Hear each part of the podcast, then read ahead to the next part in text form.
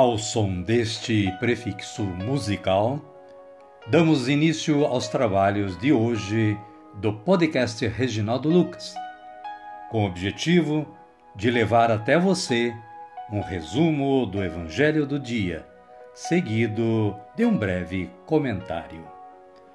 Temos como subsídio o Diário Espiritual da Paulus, intitulado Dia a Dia com o Evangelho.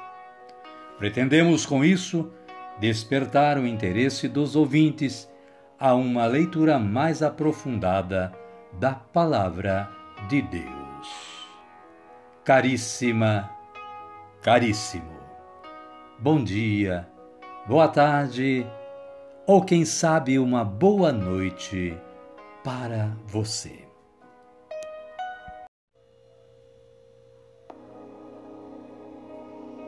Hoje é 2 de janeiro de 2023. Estamos no primeiro dia depois da oitava do Natal, tempo em que a Igreja celebra a solenidade da Epifania do Senhor e a festa do batismo do Senhor, com a qual se encerra o ciclo do Natal. Com base no aplicativo Liturgia Diária da Canção Nova e no site do Vaticano, temos hoje o Santo São Basílio Magno e também o Santo São Gregório Nazianzeno como santos do dia, dentre muitos que existem. São Basílio Magno e São Gregório Nazianzeno viveram interligados por uma profunda amizade tanto que são festejados pela Igreja no mesmo dia 2 de janeiro. Basílio nasceu em Cesareia no ano 329. Nasceu em uma família santa que buscava testemunhar na própria vida e na formação dos filhos o grande amor por Cristo e pela Igreja. Foi assim que, ajudado pelo pai, Basílio recebeu a primeira formação. Depois passou por Constantinopla, chegando a estudar em Atenas e formar-se em retórica. A essa altura, mesmo tendo um coração bem semeado pelo Evangelho, ele começou a buscar glórias humanas, mas, ao conhecer o amigo São Gregório Nazianzeno, São Basílio conheceu Cristo mais profundamente e retomou a amizade com Jesus. Gregório Nazianzo nasceu no mesmo ano que Basílio, 329. Seu pai era Gregório, o Velho, que depois foi bispo de Nazianzo. Estudou em Atenas, onde conheceu Basílio, ao qual teve um forte elo de amizade e com quem conviveu no Erimentério da Capadócia. Homem de estudo e poeta, recebeu a alcunha de teólogo em decorrência de sua excelente doutrina e inflamada eloquência. São Basílio e São Gregório Nazianzeno, rogai por nós. Caríssima, caríssimo Logicamente, aqui foi apenas uma introdução a respeito da história destes dois santos. Mas você pode ler mais acessando os sites mencionados. A liturgia da palavra deste primeiro dia útil do ano de 2023, na segunda-feira, dia 2 de janeiro, são estas as leituras.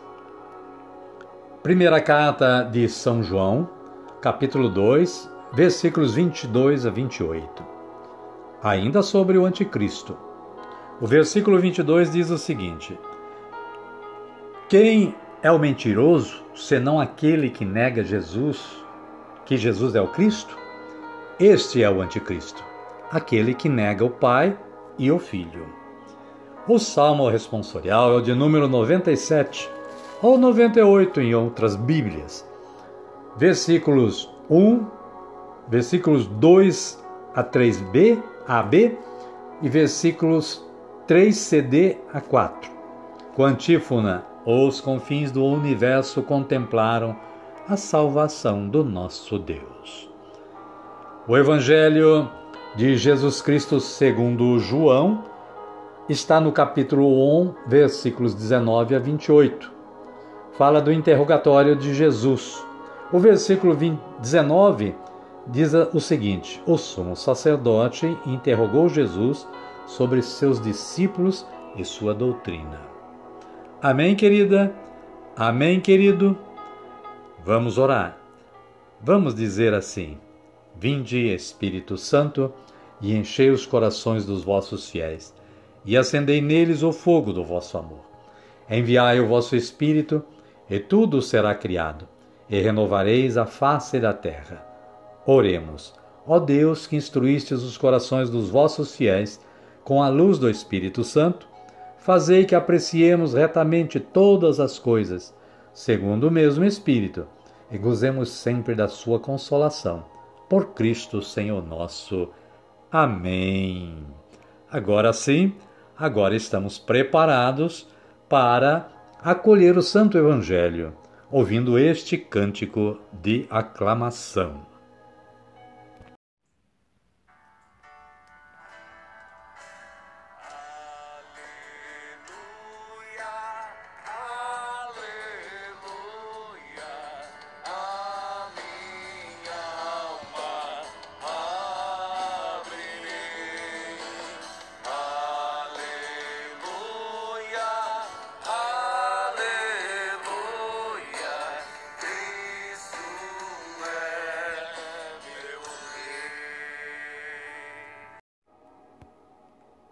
O Senhor esteja conosco, Ele está no meio de nós. Evangelho de Jesus Cristo, segundo João. Glória a vós, Senhor. Capítulo 1, versículos 19 a 28. O testemunho de João foi assim. Os judeus enviaram de Jerusalém sacerdotes e levitas para perguntarem a João: Quem é você? Foi quando ele confessou e não negou e confessou: Eu não sou o Cristo. E lhe perguntaram: Então quem é você? Elias? João disse: Não sou. E perguntaram ainda: Você é o profeta? Respondeu: Não. Então lhe disseram: E quem é você? Precisamos dar uma resposta para aqueles que nos enviaram. O que diz sobre você mesmo? João declarou: eu sou uma voz gritando no deserto. Aplanem o caminho do Senhor, como disse o profeta Isaías. Palavra da salvação. Glória a vós, Senhor. Amada, amado de Deus. O breve comentário da Paulus é no sentido de que no Evangelho de João, sacerdotes e levitas são membros do partido farisaico e também contrários a Jesus. Partem de Jerusalém para investigar quem é aquele pregador que está se tornando popular. As autoridades sempre temem os líderes capazes de arrastar multidões e de se tornar ameaça para quem está bem instalado no poder.